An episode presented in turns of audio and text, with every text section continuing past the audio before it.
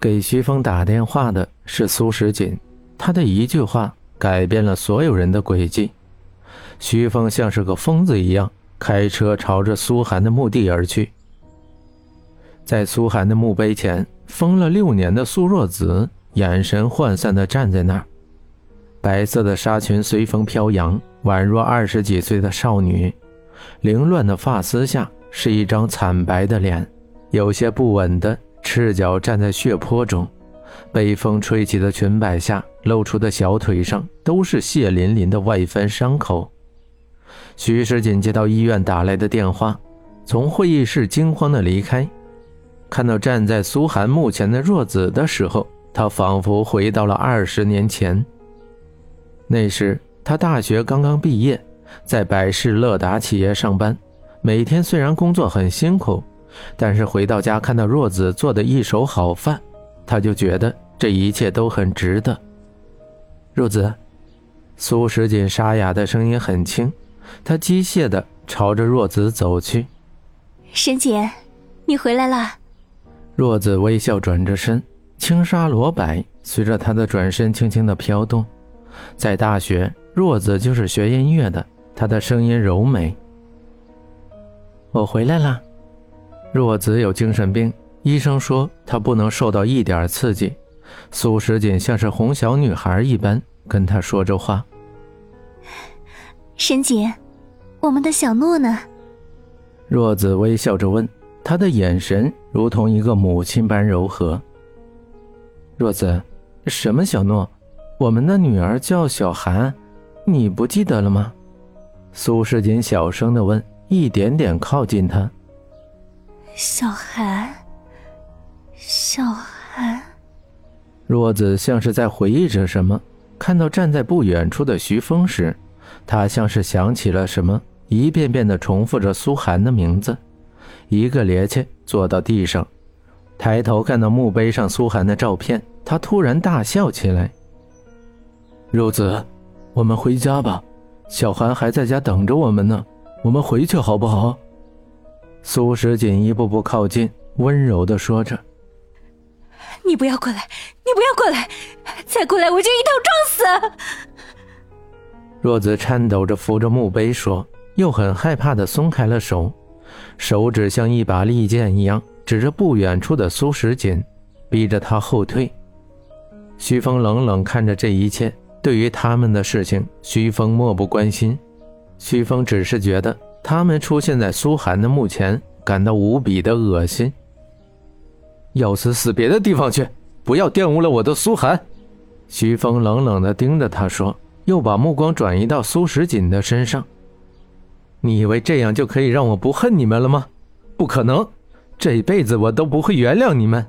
你们的爱永远是肮脏的，见不得人的，是永远被诅咒的。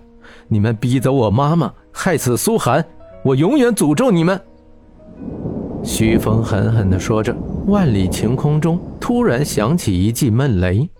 徐峰笑着看着他们，他的笑中带着讽刺和厌恶。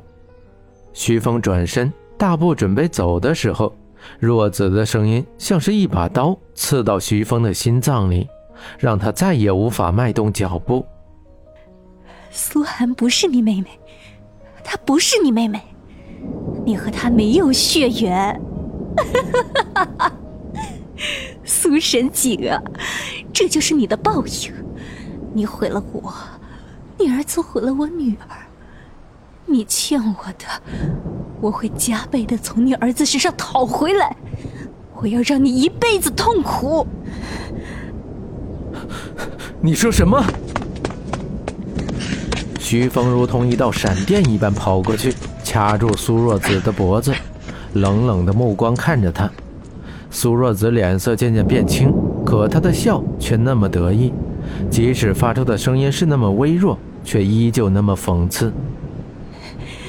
苏寒，不是你妹妹。徐峰像是一头发怒的野兽，双眸布满了血丝。苏若子滚烫的眼泪顺着眼角流到徐峰的手上。徐峰跪在地上揪着自己的头发，看到石碑上苏寒微笑的照片，他伸出手想要去抚摸，却摸不到。徐峰爬着来到墓碑前面，豆大的雨点打在身上，他却没有一丝的知觉，紧紧地抱着冰冷的石碑，眼神涣散，发丝凌乱地靠着石碑。苏若子像是在讲述别人的故事一样，说着二十年前的秘密。苏若子跟苏时锦都是普通人家的孩子，在大学里相爱，本打算毕业攒够了钱就结婚。可有一天，苏时锦回来，突然告诉若子，他要结婚了，因为百事乐达企业的千金乐青青怀了他的孩子，他不能不负责任。苏时锦结婚那天，苏若子喝了很多酒，没想到在回家的路上被人给强奸了。他给苏时锦打电话求救，恰好那天乐青青有小产的迹象，所以就没有接电话。当电话里传来的声音是“你好，我是苏时锦，有事请留言”的时候，苏若子彻底的绝望了，躺在那里一动不动的被欺辱着。直到后来，她才发现自己怀了孩子。苏若子恨，她恨那个让自己怀上孩子的男人，她恨苏时锦。所以，当苏时锦找到他，高兴地问他苏寒是不是他的女儿的时候，他毫无疑问地回答了是。苏神锦，你知道我有多恨你吗？都是你，都是你毁了我一辈子，都是你。若子，你不是这样的人，这不是真的。你给我看那小韩的出生证明，和我们在一起的时间是吻合的呀。是啊，吻合的。我本来高兴的等你回来，想要告诉你我怀孕了。可你回来的时候却告诉我说，你要和百事乐达企业的千金结婚了。后来孩子没了，我被欺负的时候你在哪儿呢？哦，那个时候你在结婚。多么可笑啊！是你的你不要，不是你的，你却抢着要。你看的是我怀小诺时候的产检。苏寒不是你的女儿，那她是谁的女儿呢？我算算，那天有三四个吧。你知道吗？我给你打电话。电话里你温和的声音让我以为你就在我身边，可惜你却在结婚。你好啊，我是苏神奇，有事请留言。好好听的话呀，你永远都是那么的温柔啊。苏若子淡淡讲着这一切，像是讲的别人的故事，笑着看着痛苦的苏时锦。若子，对不起。对不起，对不起就可以弥补你的错误吗？我要让你永远内疚，我要让你儿子永远痛苦，我要让你爱的人和爱你的人通通都痛苦。你看看你儿子，他永远活在乱伦的阴影之下，却不知道他爱的是一个强奸犯的女儿。徐峰眼神涣散的看着墓碑上苏寒的笑脸，沉浸在他跟苏寒的世界里。若子，你不要这样，我知道小寒的死对你打击很大，你放心，我以后会陪着你，我一定会治好你的。都是你，都是你害死我的小寒的，我永远都不会原谅你的。